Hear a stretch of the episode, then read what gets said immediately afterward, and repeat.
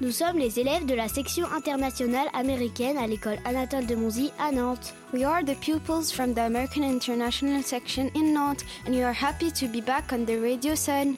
Nous voici de retour sur Sun pour vous faire remonter le temps avec nos capsules temporelles. We are back on Sun with more time capsule. Each day we will talk about an event that happened in December or January.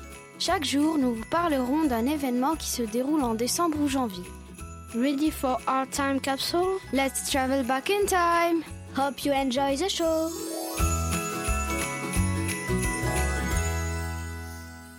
Avant de commencer, un peu de vocabulaire pour bien comprendre. Shy, timide, stage, la scène, échec, et hips.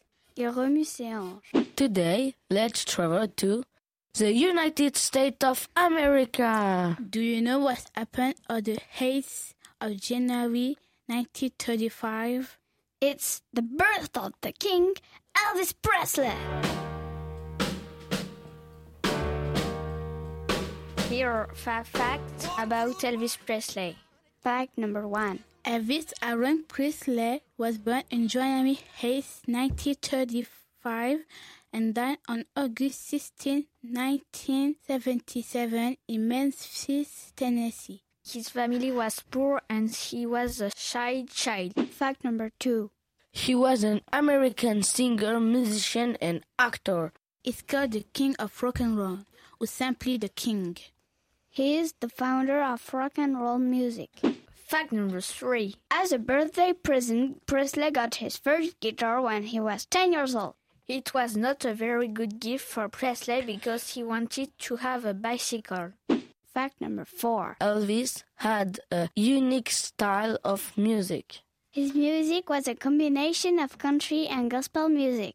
He also danced around the stage, shaking his hips. Many adults were shocked by his music and dancing. Fact number five. During his career, Elvis Presley also was a movie star. He played in over 30 movies. Today, his music and movies are still very popular.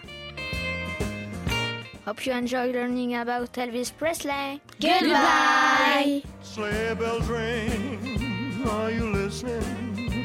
In the lane, snow is listening a beautiful sight. We're happy tonight, walking in a winter wonderland.